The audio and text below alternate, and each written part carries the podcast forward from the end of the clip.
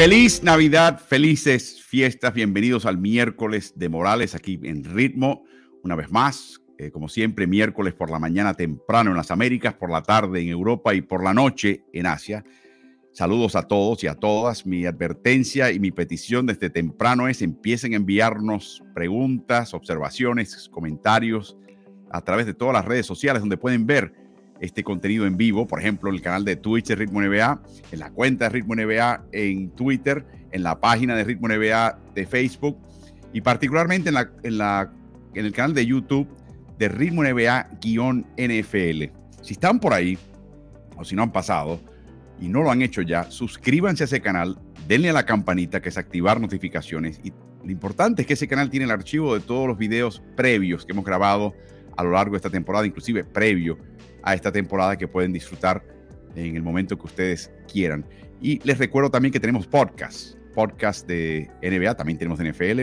Los de la NBA están bajo el nombre de Ritmo NBA, están en todas las plataformas principales, aún más de las que están eh, incluidas en esa gráfica, incluyendo la más popular hasta ahora, que es la de Spotify, así que les insto que pasen por ahí también y lo hagan.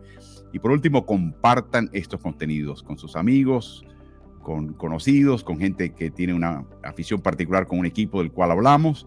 Compártanlo con ellos y si les gusta, por supuesto, también denle likes.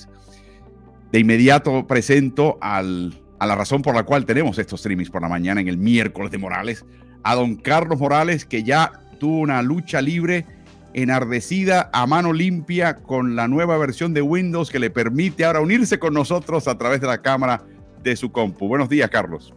Buenos días, Álvaro obviamente una semana bastante, ¿qué te diría? De bastantes cambios en, la NBA, lo que vamos a estar discutiendo. bueno, lo, primero, lo primero, hay varias cosas que decir. Primero, vendieron aparentemente al equipo de Phoenix por 4 mil millones, mil millones más de lo que se anticipaba iba a ser el costo del equipo, eh, Carlos. Y por supuesto hemos tenido también mucho eh, que pasa deportivamente, incluyendo anoche una doble técnica a Luka Doncic que empieza a proyectarlo al territorio donde podría perderse partidos hacia el fin de temporadas. Pero Carlos, también como resides en Orlando, vimos algo que nadie esperaba este año. Después de nueve derrotas consecutivas, Orlando Magic gana seis. La racha termina en una derrota contra Atlanta. Pero tú que ves ese equipo con frecuencia, Carlos, ¿cómo explicas todo esto? Mira, eh, Álvaro, eh, tratando de ver una, una directriz o una, una, algo que se repitiera en muchas ocasiones, la realidad es que Orlando en la racha de seis victorias ganó, dejando a estrellas de otro equipo en menor cantidad de puntos, ganó con la estrella del otro equipo sobrepasándose, anotando muchos puntos, ganó lanzando muy bien de tres puntos Orlando, ganó lanzando muy mal de tres puntos Orlando. La, lo único que te podría decir que, que fue una constante fue la estabilidad que le da eh, ahora Markel Fox en la posición de point guard.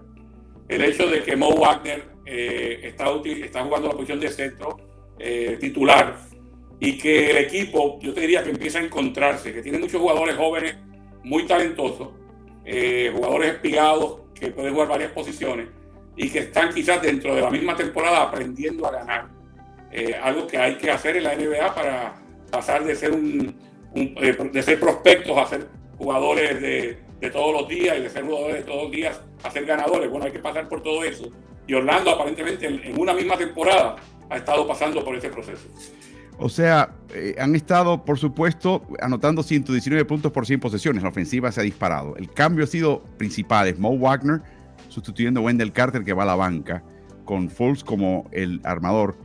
Y lo interesante, Carlos, es que el cuadro titular en esa racha tuvo una eficiencia neta pequeñamente negativa. En otras palabras, la banca de Orlando fue también contribuyente en parte porque tenía a Wendell Carter ahora saliendo de reserva, un jugador de gran calidad y gran desarrollo. En general, Carlos, este es un equipo que sabíamos tiene un montón de talento joven. A veces se duplica ese talento joven por posición. No sabes cómo meter, eh, no hay cama para tanta gente, ¿no? Como dice el, dicho. Eh, pero la impresión hasta ahora que te da el trabajo de Jamal Mosley con este grupo joven. Pues yo pienso que Mosley ha demostrado la paciencia que hay que tener. Cuando, primero, cuando estás eh, lidiando con un equipo al que hay que enseñarle a jugar NBA. Y segundo, cuando estás perdiendo tanto, porque este es un equipo que básicamente se había acostumbrado a perder. Y Mosley venía todos los días, ¿verdad? Con la misma paciencia, a tratar de trabajar, a tratar de, de sacarlos de ese bache. y poco a poco lo ha ido logrando. De hecho, la racha de victorias se, se detuvo eh, hace unas noches atrás en, un partido que perdieron en Atlanta, pero en ese partido perdían por 13 puntos faltando menos de 3 minutos. Le dieron vuelta al marcador, anotaron la canasta que les dio la ventaja con 3,8 segundos, con la mala suerte para ellos que en la última jugada le dieron una falta de John Murray y Murray encestó los dos tiros libres con un segundo por jugar y finalmente Atlanta ganó ese partido. O sea, que aún el partido que detuvo la racha, ellos vendieron esa derrota bien cara. Y eso quiere decir que hay que darle mucho mérito al técnico, porque ha seguido lidiando con ellos, ha seguido tratando de corregir errores que se cometen una y otra vez y eh, ha logrado encaminar a este equipo joven. Carlos, mi pregunta final de este grupo es Bol Bol. Siempre se le ve como un engendro, un tipo raro, un tipo que rompe todo tipo de esquemas y por lo tanto se tiene que tratar como si fuera una atracción de circo prácticamente. Sin embargo, ha estado jugando bien y es parte del cuadro titular y es una de las razones por las cuales Orlando está teniendo éxito. Tú sabes que eh, eso es la, como lo has puesto es exactamente como lo, como lo veo yo. Yo creo que el caso de Bol Bol, cuando estaba en Denver, por ejemplo, lo ponían como una atracción en los últimos minutos para que la gente disfrutara cuando está ganando por una paliza. Ya, a ver si la vuelca Bol Bol, a ver si mete un, triple, como si fuera un mal jugador que entrara de momento a, a hacernos reír a todos. No, no, no, no. Bol Bol es un jugador con muchas destrezas, todas las destrezas del juego, con toda la estatura que tiene, lo delgadito que es, maneja el balón, pasa bien, rebotea bien y lanza muy bien a distancia y en penetración. O sea, estamos viendo un jugador totalmente versátil, de esos que caracterizan la NBA moderna. Y eso lo, ha catapultado porque en Orlando no lo han visto como ese jugador que viene a entretenernos, sino como un jugador que nos va a ayudar a ganar. Interesante, vamos a ver Jonathan Isaac supuestamente después de un par de años está empezando a dar pasos para estar de vuelta. En algún momento, como mencionamos, no hay cama para tanta gente. Eso es señal de que en algún momento puede que haya cambios en el elenco, traspasos, otro equipo. Siempre se hablaba de, en que en Orlando se traspasaban a los veteranos comprobados para darle espacio a los jóvenes. Me pregunto ahora si, si están pensando de otra manera. Si tenemos tantos jóvenes y hay que desprenderse de un par de ellos, que quizás valga la pena traerse un veterano para complementar a lo que ya tienen. Pero hasta ahora han hecho una gran, gran labor en Orlando y veremos eh, hasta dónde llega este equipo cuando siguen fuera del panorama clasificatorio, porque eso es lo que queremos examinar a continuación. El panorama clasificatorio en toda la NBA, como pueden ver, Wembilandia al fondo de la posición 11 a 15, los tres peores en toda la liga, no solamente en la conferencia, tendrán la máxima probabilidad de conseguir esa primera selección, que es un 14%. El cuarto equipo tendrá una de 12,5%. Así que no hay garantía alguna que si terminas al fondo de la tabla, te vas a llevar a Wembilandia, o sea, a Víctor Wembamba ya. Y yo creo que esa es la clave en este momento. Los Ángeles Carros en el oeste, duodécimo, y ahora con la dura baja de Anthony Davis por al menos un mes. Sí, realmente no, no son muy buenas noticias para los Lakers que venían levantando de a poco. Eh, ya venían jugando mucho mejor, habían podido, profe Westbrook que estaba más tranquilo jugando como sexto hombre, eh, Davis estaba haciendo, y habíamos hablado en programas anteriores, estaba haciendo lo que tenía que hacer, estar cerca del canasto, eh, haciendo todas las cosas defensivas y ofensivamente que un hombre grande debe hacer para un equipo. LeBron James parece, parecía que tenía nuevamente la fuente de la juventud, pero esta baja va a ser de importancia ¿no? para, para los Lakers, que aun cuando venían remontando todavía estaban lejos de la clasificación.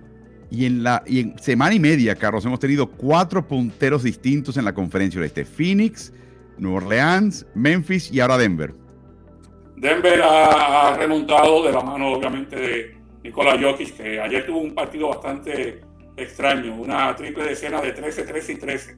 No anotó mucho, solamente 13 puntos, pero agarró 13 rebotes y realizó 3 asistencias. Esto viniendo de un partido en el que había anotado sobre 40 puntos, 27 rebotes y 10 asistencias. Así que ya empieza a remontar el dos veces MVP de la liga y Denver a su vez empieza a escalar posiciones un par de derrotas de Boston ante Orlando lo bajan del primer puesto, asciende el equipo de Milwaukee. Los Knicks se meten en sexto lugar, ya en territorio firme de playoff. Atlanta aparenta estar eh, repuntando, pero eh, preocupa siempre la caída de un equipo de Chicago, Carlos. No encuentran su, su identidad, su manera de jugar juntos y ahora hay informes de múltiples reuniones para tratar de compaginar a DeMar DeRozan y a Zach Lavin y además gritería en los pasillos camino al vestidor después de tanta derrota un equipo que pensaba que tendría marca de 18 y 12, en realidad tiene marca de 2 y 18 y Arturas Carnichovas tiene que tomar decisiones en algún momento antes de que termine la temporada que van a ser muy difíciles, Carlos. Interesante, ¿no? Porque este equipo era un equipo ganador el año pasado, se hablaba de la buena química que tenía. Y yo siempre me pregunto si, si, el, si la buena química crea victorias o si las victorias crean la buena química. Eh, y la explicación que doy es porque Chicago, siendo prácticamente el mismo equipo, este año no le están yendo las cosas bien y ahora empieza a, haber dimes y diretes entre ellos. Así que posiblemente esa química que, que todo el mundo hablaba de que estaba muy buena se malogró ante las derrotas. Precisamente vemos a Chicago con una semana de 1 y 3, Toronto está cayendo como un plomo, Fred Van Vliet no está jugando al nivel que él nos tenía acostumbrados en las últimas dos temporadas y que francamente se requiere con un equipo que es el peor equipo en la media cancha ofensivamente en la NBA pese a sus grandes dotes y talento. En ese equipo Nueva Orleans con tres derrotas y ahora la noticia de que Brandon Ingram su retorno está un poquito más lejos en el horizonte de lo que todo el mundo anticipaba. Pero una semana muy difícil para, por ejemplo, Memphis, eh, marca negativa, Boston perdiendo dos partidos. Y por otro lado, Carlos, Miami parece que le gustó ir a, México. Eh, confiesa, por un lado, Carlos, escúchate esta historia. Eh, Jimmy Butler, que estuvo en México y que probó los deliciosos chapulines con polvo de Chile. Y luego en el último partido, su estado, capacidad de poder jugar, disponibilidad, estaba debatible por problemas gastrointestinales. No sabemos si una cosa tuvo que ver con la otra, obviamente. Hay que tener cuenta que muchas veces, eh, por, por, exquisitos que sean los platos, la dieta es totalmente distinta. Y si te aventuras y en medio de una, de una temporada y en medio de, esa, de esos partidos que jugaban ahí, eh, obviamente pues corres el riesgo. Y los chapulines yo los he probado y son exquisitos, sin lugar a dudas. La comida mexicana exquisita siempre cuando cambias de entorno. Tu estómago tiene que adaptarse y eso te puede pasar. Y de nuevo, yo voy a defender la honra de los chapulines. Puede que sea que al cambiar de entorno de vuelta a Miami probó unos frijoles negros cubanos y le cayeron mal. Vamos a, no, a no llegar a conclusiones prematuras y erróneas. Así que interesante ese caso. Eh, Carlos, vamos a pasar al, al, tema de que nos encanta, que es el tema de los entremeses. Y esta semana nos demos cuenta de que el porcentaje de tiro libre a nivel de liga, que en la época que tú y yo cubríamos partidos, Carlos, y superaba el 73% como liga, era muy bueno. Como liga, Carlos, estamos bordeando el 80% ya, como liga. O sea, todo el mundo incluido, incluyendo los que tiran mal. 78%, que sería una nueva marca, cuando vemos la gráfica, las temporadas con el porcentaje más alto, eh, estás viendo que casi todas son, de hecho todas son temporadas recientes. Eh, y mi pregunta es, sin saberlas y haber hecho un análisis profundo, Carlos, tu corazonada, ¿por qué está sucediendo esto ahora? Esto es, un, eh, esto es producto de lo que hemos mencionado en muchas ocasiones anteriormente. Los jugadores que están llegando a la liga dominan más destrezas, Álvaro. O sea, uno podía antes excusar a algún jugador quizás que, que era muy alto y muy fuerte, caso Shaquille O'Neal, y decir, bueno, este jugador no tira muy bien los tiros libres. Y así habían varios que que tenían otras destrezas, pero no tenían la destreza del tiro. El jugador que llega hoy a la liga, no importa su estatura, no importa su fortaleza, tiene manejo de balón, tiene capacidad para pasar y tiene mejor puntería. Y yo creo que esto de que estamos viendo los tiros libres tiene que ver con eso. Claro, cuando, cuando digo todo esto, estoy generalizando. Estoy hablando en general, porque pudiéramos hablar de dos estrellas del NBA que bajan ese porcentaje. O sea, en el caso de Yanis y de Luka Doncic, si estuvieran cerca del 80% como usualmente están los estelares, pues ese porcentaje todavía sería un poquito, quizás unas fracciones más altas. Pero cuando estoy hablando de esto, estoy hablando en general. Eh, la mayoría de los jugadores que están llegando a la liga, y me viene a la mente precisamente los jugadores de Orlando, Banquero, eh, los dos hermanos Wagner, eh, son jugadores que vienen con más destrezas desarrolladas y una de ellas es el tiro. Y me pregunto también, Carlos, si la, la concentración, el heliocentrismo, en manos que son obviamente potentes ofensivamente y también encestan tiros libres con excepciones. Por ejemplo, Yanis Antetokounmpo intenta la mayor cantidad de, tiros libres por partido y encesta solamente el 63%. El otro que ha caído y quería destacar es Luka Doncic, Carlos, que él y su equipo, no solamente él, su equipo, de acuerdo con el propietario Mark Cuban, han perdido seis partidos que debieron haber ganado si meramente encestaban tiros libres a nivel, no digas tú del 78% de liga, un poquito más bajo y hubieran ganado, por ejemplo, Fallaron 14 tiros libres contra los Bucks en un partido en que perdieron por un punto. fallaron un total de 13 tiros libres en un partido en el cual tenían ventaja de 22 y perdieron contra Phoenix el día al comenzar la temporada. Y ha sido un problema para este equipo. Y, de nuevo, en una liga como esta, fallas más de la cuenta y se te va el partido tan sencillo como eso. Sí, es así, es una asignatura pendiente que tiene Dallas, porque hemos hablado de Dallas como un, como un contendor, ¿no? Cuando van agarrando fuerza, eh, cuando comienzan a defender mejor, eh, con, las, con los jugadores que tienen alrededor de Luka Doncic, se metieron en una final de conferencia el año pasado y dice, bueno, esto es un contendor, pero un contendor que no lance bien los tiros libres, eh, tiene problemas. Específicamente tendría problemas en postemporada. Y yo creo que la eficiencia, Carlos, y lo vamos a discutir en otro video, ofensiva se dispara en parte por diseño porque se ha escudriñado exactamente lo que cada cual puede hacer, lo que el contrario puede hacer o no defensivamente. Y yo me pongo a pensar, por ejemplo, Ben Wallace, el pivot del equipo campeón de Detroit Pistons, 2005, 2004, 2004. primero, no estoy seguro que jugaría en la NBA de hoy, no por mucho tiempo. Eh, Isaiah Stewart en Detroit es un facsímil razonable de él, pero yo creo que Ben Wallace no jugaría mucho. Y, la, la costumbre que tenía Larry Brown de que la primera canasta pasaba siempre, el intento al aro pasaba por manos de Ben Wallace y que había que darle a Ben Wallace un tirito para que la defensiva contraria no jugase 5 contra 4, francamente. Yo creo que en la NBA de hoy no estoy seguro que le harían ese pase a él. O sea, le están dando el balón exactamente a los que tienen gran eficiencia ofensiva, que quiere decir, encestan el triple, el doble y los tiros libres. Sí, yo, pienso que, como todo, ¿no? Evoluciona, el juego ha evolucionado tanto y no diríamos en en los últimos 10 o 15 años, quizás en los últimos 5 años se ha disparado un juego totalmente distinto, de nuevo basado en las destrezas de los jugadores que están llegando a la liga. Mm. Así que el corolario de lo que estamos hablando es el hecho de que las defensivas, Carlos, estadísticamente están retrocediendo. El otro lado de esa moneda, las ofensivas están avanzando. Sacamos un análisis aquí en ritmo de la cantidad de equipos en cada temporada que tenían una eficiencia defensiva de 110 puntos eh, aceptados por 100 posesiones o menos, o sea, las mejores defensivas de la liga. Y quiero que sepan que el sedazo de 110 lo saqué yo y a mí no me parece que eso es un número especialmente bajo. estoy siendo muy generoso al llamar a defensivas que tienen que permiten 110 puntos por 100 posiciones o menos las mejores. Pero bajo ese criterio, hace seis temporadas habían 22 de 30 equipos cumpliendo esto y ahora hay 5, Carlos. Y el bajón grande se da alrededor de la pandemia. ¿Cómo, ¿Cómo percibes lo que está pasando en la liga? Vimos un partido donde un equipo metió 150 puntos, Carlos, en 48 minutos. ¿Cómo lo ves? Yo siempre trato de darle el beneficio de la duda a que los equipos van a tratar de defender y que lo tratan de hacer de la mejor manera posible, que los entrenadores le van a pedir y le van a exigir eh, eso. Pero hay dos razones. La primera la he mencionado ya, esta es la tercera vez que la menciono, destrezas. Las destrezas del juego, todo el mundo anota, todo el mundo es más eficaz porque va eh, utilizando eh, los criterios que he mencionado anteriormente, van a los tiros triples desmarcados, van a la, penetración, van a la línea de tiro libre.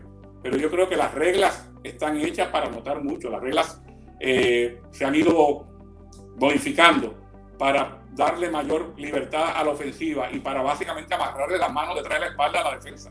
O sea, no se le permite casi cosas a la defensa que pudieran quizás frenar ese flujo ofensivo y lo han hecho con toda la intención. O sea, eh, la liga quiere ver esos, eh, esos marcadores escandalosos, quiere ver partidos en que dos compañeros de equipo lleguen a los 30 puntos, quiere ver partidos en que un jugador haga 20 asistencias, porque eso es lo que le da de qué hablar a la gente durante una temporada regular que por larga se pudiera convertir quizás en aburrida en un momento dado, si no estuvieran estos números eh, extravagantes. Así que hay una razón para que se disparen las ofensivas y para que las defensivas no las puedan frenar, y es que a la liga le conviene.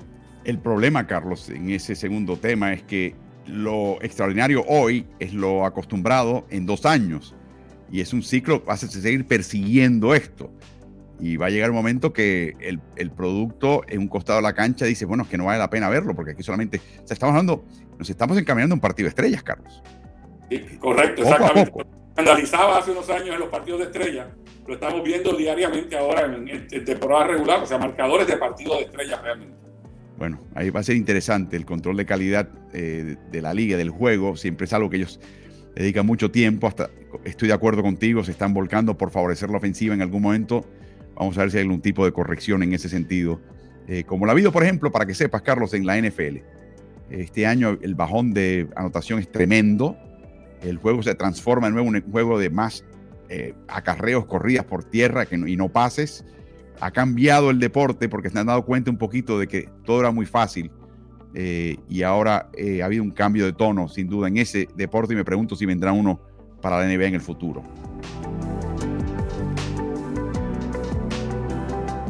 Nunca es tarde para repasar la tabla de equipos que van a tener lana, que van a tener plata, que van a tener capacidad bajo el tope el año que viene para poder efectuar sus cambios e incorporar equipos.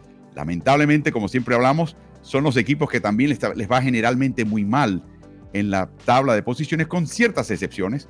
Por ejemplo, eh, Houston está, como sabemos, eh, tanqueando en, modo tanking completo aunque su equipo da la casualidad este, esta semana pasada, las últimas dos semanas ha, dado un par de muestras de calidad eh, con el mismo, el mismo núcleo joven. Indiana, ya sabemos que es un equipo que está pegando mucho más fuerte de lo que quizás eh, justifique el talento que tiene en mano, aunque sí tienen a Body Hill y sí tienen a Miles Turner. San Antonio con su juventud tendrá un montón de dinero. La pregunta es quién quiere ir a San Antonio. y hasta ahora no han podido conseguir, desde que se fue de Rosen, un agente libre de primera línea. Detroit sigue siendo un equipo que la gente va solamente cuando le pagan. Boyan Bogdanovich, el ejemplo clásico. Utah tiene un gran núcleo, lo revientan y el año que viene no solamente tienen el núcleo joven y un montón de selecciones de primera vuelta, pero Danny Ainge tiene, también dinero para gastar. Aquí está lo interesante, Carlos Lakers, con la salida del contrato de Russell Westbrook. Eh, va a estar un año más viejo LeBron James, pero van a tener esa posibilidad de tener eh, el equipo, encajar una figura más importante el Magic ya mentado en otro video con sus cuitas, su juventud, pero con la capacidad de traer a alguien veterano en vez de tener que exportarlos como siempre. Sabemos que ese es el caso siempre del Thunder y hasta el mismo equipo de Charlotte, que todavía, eh, por un lado, no se encuentra, por otro lado, no juega defensiva, por otro lado, se le lesionan el puñado de veteranos que tiene año tras año, pero son los equipos que tendrán que convencer a agentes libres de calidad o por lo menos algunos que quieran contratos abultados que vale la pena ir allá, como lo hizo en una época Gordon Hayward viniendo de Boston, para tratar de conseguir el, la mayor cantidad de dinero y tratar de ver si se pueden unir a un equipo que tenga un, un semblante de un equipo ganador, Carlos. Tú sabes que eh, la rueda ya estaba inventada, ¿no? La inventaron los Philadelphia 76ers, o posiblemente los Philadelphia 76ers la llevaron al máximo eh, con aquel proyecto que tenían de, de perder mucho, de agarrar selecciones de primera y segunda ronda y de eh, irse, volcarse por la juventud y de tener dinero disponible en el tope salarial. Y vemos varios equipos eh, intentando hacer lo propio. Eh, el caso de Houston es claro, el caso de Detroit también es claro.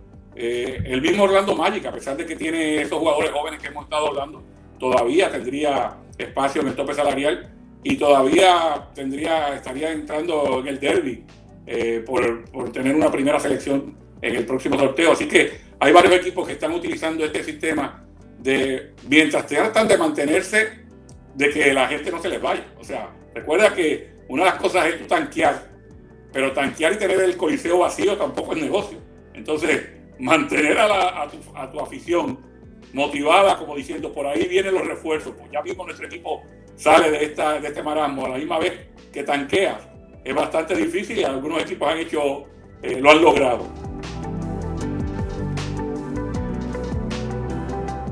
En nueve días cumple eh, LeBron James sus 30 y, a ver, 8 años de edad, Carlos.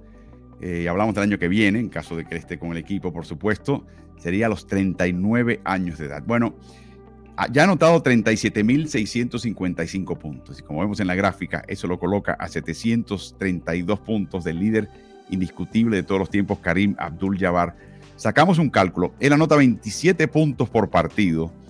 Eh, y de esa manera le tomarían 27 y pico partidos llegar a acercarse y eclipsar a Karim Abdul Jabbar. Saque la cuenta, Carlos. Teniendo en cuenta que si LeBron no se lesiona, asumiendo que es una gran suposición, y además sigue el patrón de no jugar en segundas noches de partidos de noches consecutivas, pues estamos hablando fin de febrero, principio de marzo. El tema acá es que el último partido, el que verdaderamente cae en el calendario según las suposiciones mías, es el último partido de una gira de tres o cuatro partidos en Oklahoma City. y luego arranca una serie de cinco partidos en casa contra Minnesota el 3 de marzo. Algo me dice a mí, Carlos, que si LeBron está a punto de caramelo, de quebrar esa marca y está en esa gira, eh, no juega más hasta que regrese al, al, cripto, Carlos. ¿Cómo lo ves? Bueno, eso también va a depender, Álvaro, de cuán necesitado estén de, de, la presencia de LeBron en ese partido específicamente. O sea, recordando que los Lakers están tratando de dar pasos hacia arriba y que van a estar un mes sin Anthony Davis. Si en ese momento de la temporada necesitan ese partido, posiblemente una de las cosas que uno puede ver y que la hemos visto en otras ocasiones es le faltan 24 puntos. Eh, anota 20, ayuda al equipo a ganar y se sienta en los últimos minutos para que los últimos, los próximos cuatro puntos los anote en casa. Eso puede pasar también. Va a ser interesante ver cómo maneja esto Lakers, porque de nuevo coincide más o menos con una gira fuera de casa y luego tiene una gira larga en casa. Me imagino que intentarán por todos los medios hacerlo frente a su afición en su estadio allá en Los Ángeles.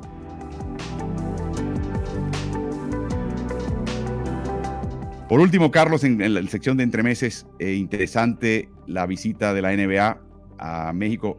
22 de los 30 equipos ya han estado en México. Claro, hubo un clamor tremendo para traer a los Lakers. No han venido los Lakers. Los Lakers no están dispuestos a dar un, un partido en casa, por ejemplo, ni loco, comparado con todo el dinero que pueden sacarle ese partido fuera de casa. O puesto de otra manera, no estoy seguro que la garantía que exigiría los Lakers es pagable, es costeable en México, pero se le preguntó de todo al comisionado eh, Silver, sobre todo a raíz de unos comentarios previos del vicecomisionado Mark Tatum acerca de, que México claramente estaba en las miras de la liga como un candidato a expansión.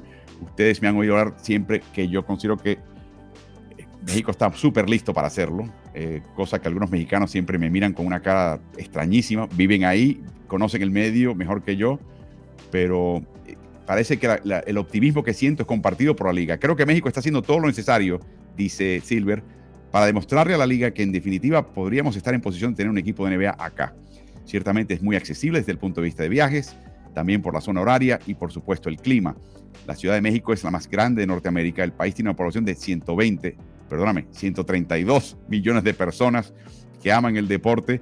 Nuestros, nuestros números dicen que hay 30 millones de personas que en México se identifican como aficionados a la NBA. No, voy un poquito más lejos, Carlos. En la, en la, educación del Estado pública, uno de los deportes que se practica para niños y niñas es el básquet. Y en ciertas zonas que tú has visitado, sobre todo en el sur y en el norte del país, por la topografía, no hay cancha de fútbol, hay cancha de básquet en los pueblos, eh, particularmente con una gran población indígena.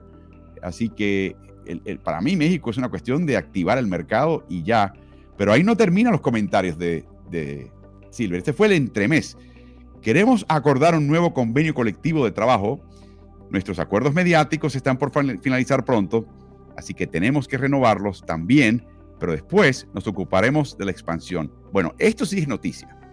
Es muy sutil acá, porque la negociación del convenio colectivo se acaba de postergar la fecha límite para febrero. O sea, estamos hablando de inminente. Dice que la negociación de medios, que es para el 24-25, ya está cuajada esencialmente, ya está enfilada. Esto quiere decir que quizás para fines de este año ya estén empezando a mover las fichas para empezar a hablar de expansión. La liga se expande de dos e, en equipos números pares para, no tratar, para tratar de no desestabilizar la relación entre las conferencias. Eh, de hecho, no me extrañaría, Carlos, que en este periodo de expansión, si van a hacerlo de nuevo, reimaginen la división de equipos, el formato de playoffs, conociendo a la liga, sobre todo a Silver, que le encanta buscar la quinta pata al gato, inventarse cosas nuevas para atraer la atención. No me extrañaría nada. Para mí, Carlos, la diferencia esta vez es que la liga entendió lo que pasó en Canadá le tomó 25 años a Toronto, perdieron la batalla en Vancouver, la ganaron en Canadá a través de Toronto y creo que se están dando cuenta que activar un país de 132 millones de personas que conocen el deporte a nivel de, instinto, lo han jugado en general, gran parte de la población, eh, es algo que difícilmente le van a poder decir que no. Que hay situaciones y complicaciones, de eso hablaremos en otro video, pero fue muy interesante, muy optimista y muy eh, positivo, Silver. Por aquí añadí un comentario más que para mí también me, esa fue la que me abrió los ojos increíble. El comentario es el siguiente. Agregaré un factor en el que ni siquiera había pensado cuando estuve aquí por última vez en México en el 2019. Estamos asistiendo a una transformación de medios, de streamings, más veloz de lo que hubiese predecido aún unos pocos años atrás. Cuando hablas con las plataformas digitales de transmisión, los Amazons, los Apples del mundo, ves que son cada vez más globales. Creo que el agregado de un equipo, por ejemplo, en México, podría tener un impacto y una relevancia muy diferente para ellos, las plataformas digitales solamente, que quizás un socio mediático basado en los Estados Unidos. Léase. Y aquí viene lo interesante, Carlos. Por eso que yo creo que esto ayuda a México. TNT, Turner, no tiene presencia fuera de Estados Unidos, esencialmente. La huella de ellos fuera de Estados Unidos es nula. La de ESPN es raquítica, eh, comparado con la penetración que podría tener un, Apple o un Amazon en su momento, que está, aparte de todo, mucho más dispuesto a pagar más dinero por esos derechos que cualquiera de los medios tradicionales. Lo que está diciendo ahora eh, eh, Silver es que México inclina la balanza y es favorecido por los medios digitales que la liga quiere que se conviertan en postor por sus derechos. Eso cambia la cosa. De nuevo, hay, hay obstáculos, hay dificultades para llegar a tener un equipo en México, pero el concepto de repente ayuda a la liga y es carnada para poder atraer a los servicios de streaming digitales no tradicionales. ¡Wow! eso cambia las cosas en todos los sentidos, mediáticamente y a nivel de expansión. Así que ese comentario fue bien revelador, bien interesante. Vamos a ver en dónde termina todo, pero de nuevo, el calendario me dice a mí que para fines del 2023 ya debe estar el proceso de estudiar, analizar y evaluar cómo van a hacer la expansión, si se van a reorganizar internamente como, formato de playoff. Todo eso me imagino que lo veremos para esta época el año que viene y el tren ya está empezando a salir de estación, así que eh, abrochen sus cinturones. Va a ser bien interesante ver qué pasa. De esta manera damos fin al segmento de entremeses.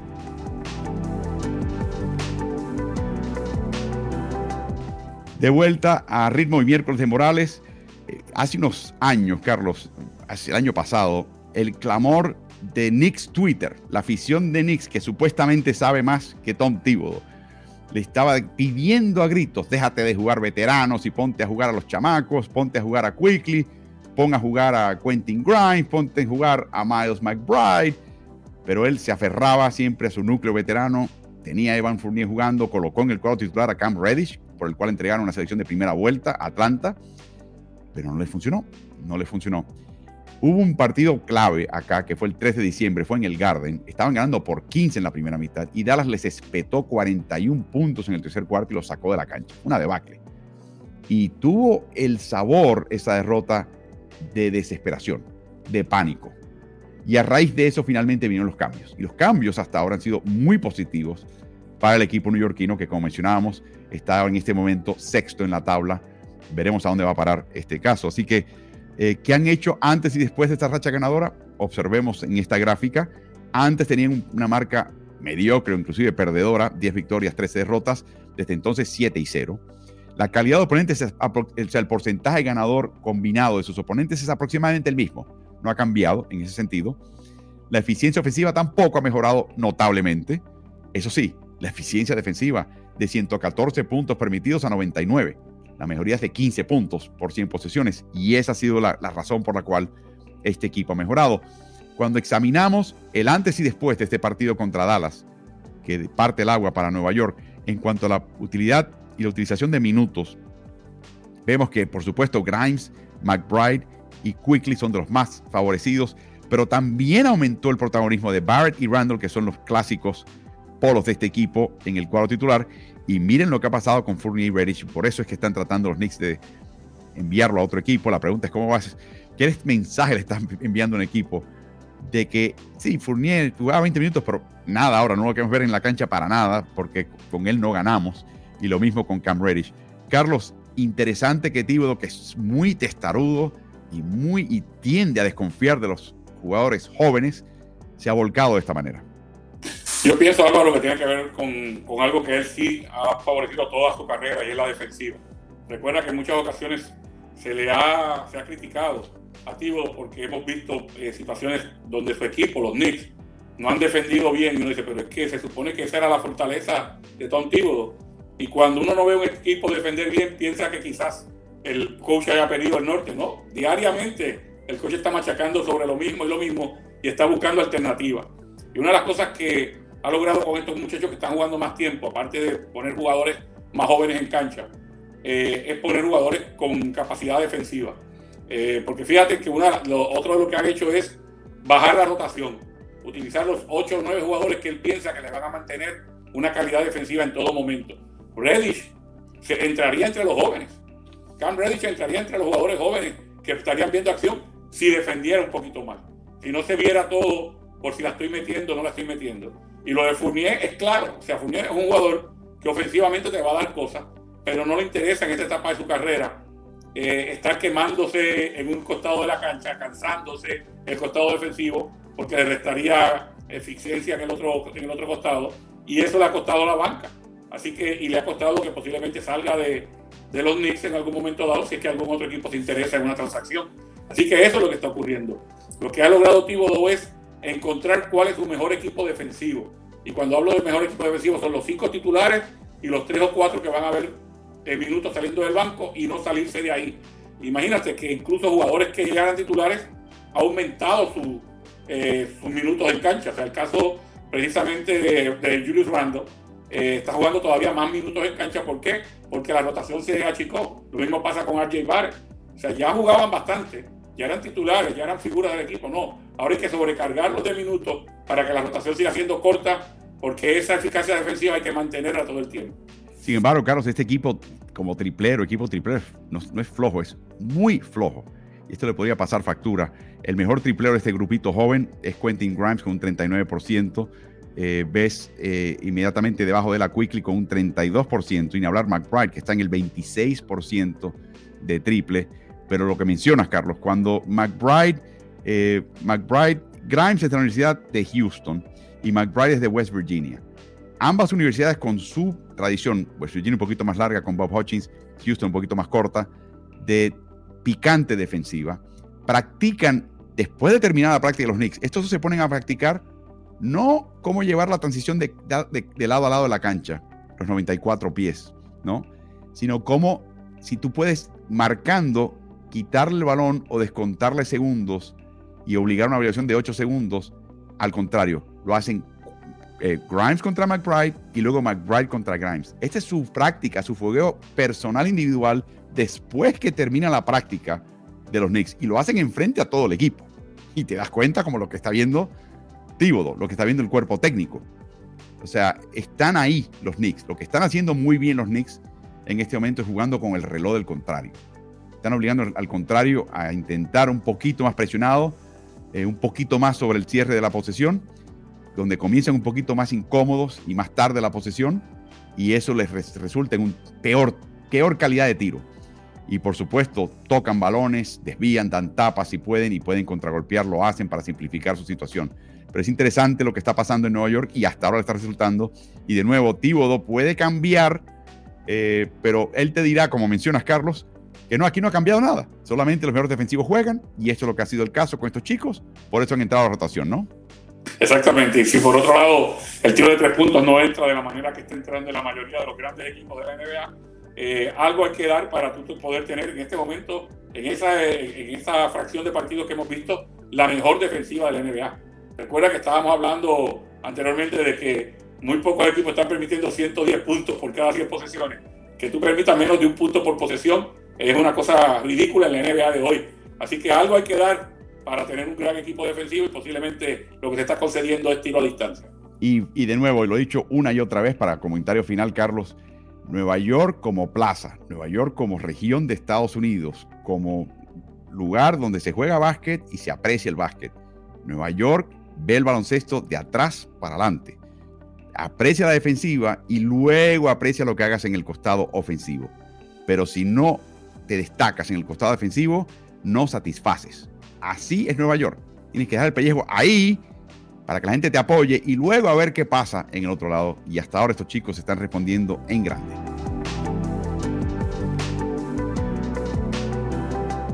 Siempre hemos hablado de Kawhi Leonard y lo engañoso que fue su ausencia por sus lesiones y por mantenerse en, capacidad de poder jugar cuando estuvo en Toronto en el 2018-19, donde de 82 partidos jugó 60. En esos 60, este equipo ganaba el 80%. De haber jugado 82 partidos, hubiera tenido el mejor registro Toronto en toda la NBA, no solamente en la Conferencia del Este. Terminó con el segundo mejor registro en la Conferencia del Este y, Kawhi jugó en los playoffs con la mayor el mayor distanciamiento entre partidos que generalmente te da los playoffs, sobre todo a partir de la primera vuelta. Bueno, estamos viendo un fenómeno similar porque ahora regresa de a poco Kawhi después de haber comenzado prácticamente sin jugar eh, la temporada y se está empezando a notar su huella y su mella en, este, en esta NBA y creo que hay que empezar a seguir este equipo mucho más de cerca, que aún sin Kawhi Leonard está jugando muy buena defensiva y con Kawhi está jugando mejor. De hecho, examinamos la marca del equipo con y sin Kawhi antes y después de su retorno. Y vemos que con él han ganado 9 y 2 y sin él han, han ganado 9 y perdido 12. La eficiencia ofensiva es esencialmente pareja también la defensiva. La eficiencia neta pasa de ser un equipo que recibe más puntos de lo que anota por 100 posesiones a ser uno que anota un poquito más de lo que permite al equipo contrario. Pero me aislé particularmente los 195 minutos de juego que han jugado Paul George y Kawhi Leonard. Y es verdad que es una muestra muy chica y depende de los rivales que tuvieron en esos 195 minutos, que no necesariamente puede, ser una colección de rivales que equivalgan a lo que es una temporada. Pero hay que ver, hay que ver. 195 minutos no es una cantidad pequeña tampoco de minutos. La eficiencia ofensiva de este grupo, cuando ha jugado con Kawhi y Paul, equivaldría en esos 195 minutos a la undécima mejor en la liga a través de todos los partidos que se han celebrado hasta ahora la eficiencia defensiva es de 96 puntos por 100 posesiones permitidas. Para que tenga una idea, el mejor equipo defensivo permite 107, que es Cleveland en este momento. Y con cuando están jugando y Paul, 96, 11 puntos menos por 100 posesiones, que es alucinante.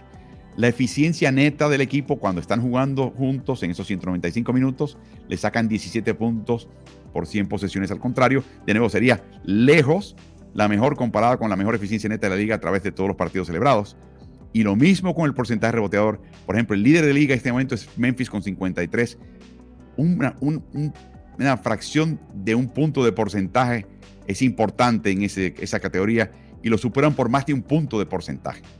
O sea, serían lejos el mejor equipo reboteador si esos 195 minutos se convirtieran en la norma del equipo de, de Clippers, Carlos.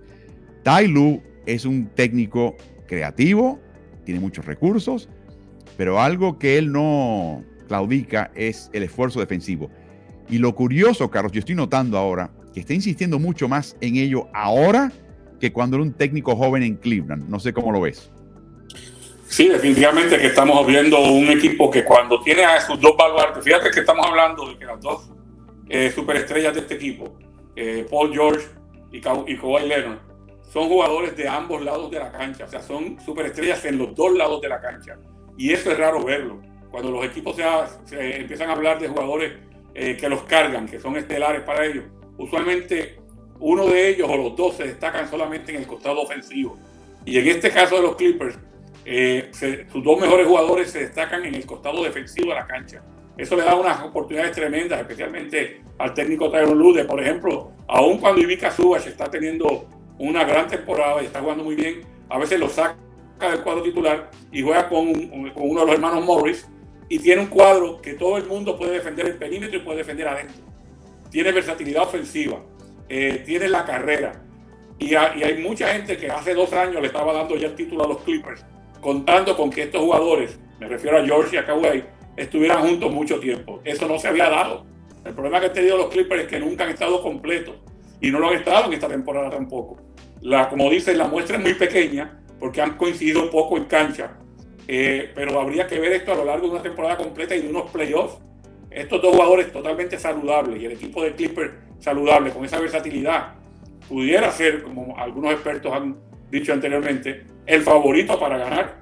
Y a veces lo, pasamos para un lado porque es como cuando eh, ese perro ya ha mordido anteriormente. O sea, tú dices, bueno, es que realmente no, no tienen como para ganar, sí tienen. Lo que pasa es que nunca han estado juntos.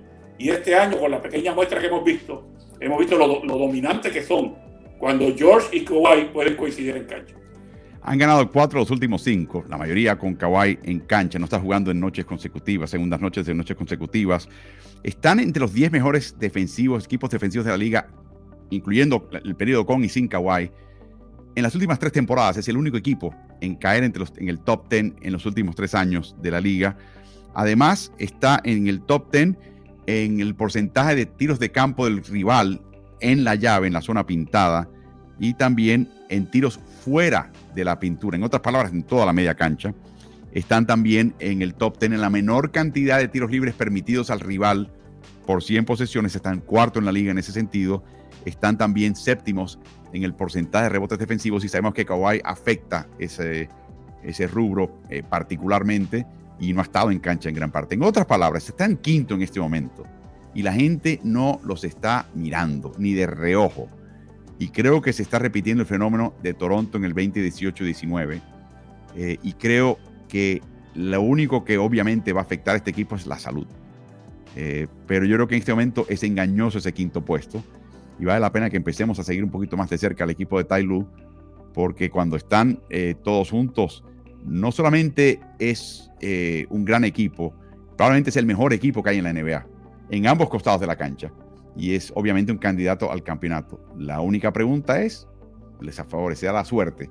¿Tendrán la suerte y la dicha de poder contar con ambos en toda una temporada? El historial reciente te dice quizás que eso no, no se va a dar. Esa ha sido la gran apuesta del propietario Steve Ballmer. Pero hasta ahora vamos a ver cuánto dura este trecho en el retorno de Kawhi Leonard y que no se tenga que ausentar después de 20 partidos porque vuelve a sentir gran desgaste y tiene que volver a descansar por 10, 12 eh, días ese sería lo trágico para mí de, este equipo. Así que al pendiente muy de cerca lo que está pasando con el equipo de Los Ángeles Clippers. Nos vamos eh, despidiendo, Carlos. Eh, antes que nada, feliz Navidad, felices fiestas para todos y para ti, para tu familia. ¿Cómo vas a celebrar la Navidad este año, Carlos? Este año estoy invitado a casa de mi hija, así que estaremos en la noche buena en casa de mi hija, ya al día siguiente compartiendo en casa de mi suegra, como siempre, en familia. Eh, porque hay que recordar el verdadero espíritu de la Navidad, obviamente eh, celebrar, ¿no? Eh, como se celebra el natalicio de Jesús el Cristo y a la misma vez compartir en familia, así que así lo, estaremos haciendo. ¿Y, quiere decir que tu hija va a cantar con su voz eh, hermosa? Cantaremos todos, Álvaro, va a haber hasta karaoke y karaoke allí, así que todos cantaremos. Wow, yo quiero un video de eso, Carlos. Para ustedes, nuestro agradecimiento por acompañarnos. Les recordamos que a Carlos lo pueden hallar en sus redes sociales. Es en Instagram, arroba el. En Twitter, arroba coach. En nuestro caso, siempre recuerden, estamos aquí todos los miércoles de Morales temprano en la mañana en las Américas, por la tarde en Europa y por la noche en Asia. Eh, sé que hay eh, eh, personas que consumen este video literalmente alrededor del mundo. Estaremos de vuelta el próximo miércoles a la misma hora por estos mismos canales. Estamos en el canal de Twitch de Ritmo NBA en la cuenta de Twitter de Ritmo NBA, estamos en la página de Facebook de Ritmo NBA y estamos en el canal de Ritmo NBA-NFL en YouTube. Ese canal es el que tiene el archivo de los videos previos. Pasen por ahí, suscríbanse, activen notificaciones para enterarse los que vienen. Y si les gusta todo esto, por supuesto, denle like y compártanlo con sus amigos. Por último, estamos también en Spotify y todas las plataformas de, de podcast principales. Así que pasen por ahí empiecen a suscribirse de una vez. Está, está todo bajo el nombre de Ritmo NBA. Así que gracias por acompañarnos. Eh, nos veremos el próximo miércoles. Disfruten esta semana, disfruten los cinco partidos del día de Navidad, que por primera vez van a enfrentarse a partidos de NFL. Va a ser bien interesante ver la batalla de ratings en ese sentido en los Estados Unidos, pero en general disfrútenlo con su familia, es lo más importante. Y nos veremos en la próxima semana en la última emisión de Miércoles de Morales del año 2022. Hasta luego. Hasta luego.